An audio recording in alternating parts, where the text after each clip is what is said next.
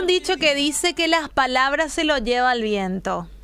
Y es cierto, porque no vamos a salvar a nadie con tan solo palabras. ¿O acaso alguien fue con tan solo palabras que vos le digas se salvó a alguien? No.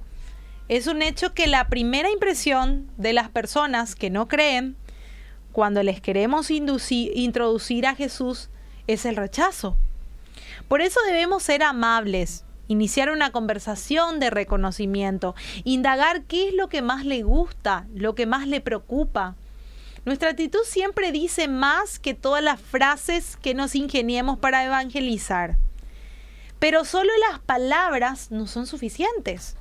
Lo primero que debemos hacer cuando queremos introducir a alguien a Jesús es orar por ellos. Luego tratarlos con amor, con ese mismo amor que Jesús nos enseñó. Y como te dije, dicen que las palabras se las lleva el, viento y es un dicho popular, pero nosotros sabemos que la palabra de Dios no se la lleva el viento, es la única palabra que permanece. ¿Y por qué permanece? Porque es poderosa, es capaz de llegar al alma, al espíritu. Por lo tanto, al orar debemos usar la palabra de Dios, leer la Biblia y conocerla para reflejar el deseo de Dios a otros. En Hebreos 4:12 dice, pues la palabra de Dios es viva y poderosa. Es más cortante que cualquier espada de dos filos, penetra entre el alma y el espíritu, entre la articulación y la médula del hueso. Deja al descubierto nuestros pensamientos y deseos más íntimos. Y siendo serviciales con las personas, logramos el interés de los demás. Viviendo una vida decente, haciendo el bien, impactamos más que saliendo a hacer prédicas.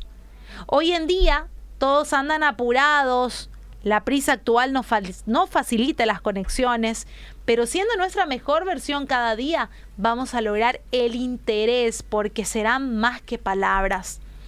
A lograr interesarlos en nuestra paz, en nuestro gozo, que viene de Dios, va a ser más probable que podamos salvarlos con la verdad.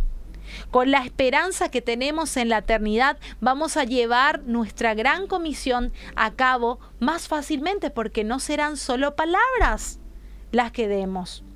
En Mateo 24, 35 dice, el cielo y la tierra desaparecerán, pero mis palabras nunca desaparecerán jamás. Sabiendo que la palabra de Dios es intachable, debemos acudir a ella diario debemos memorizarla y meditar en ella, teniendo ese contacto directo a diario con Dios. El Espíritu Santo nos va a hacer el llamado a acercarnos a quienes necesitan saber de Él. Y acordate que la única palabra que no se la lleva al viento es la palabra de Dios.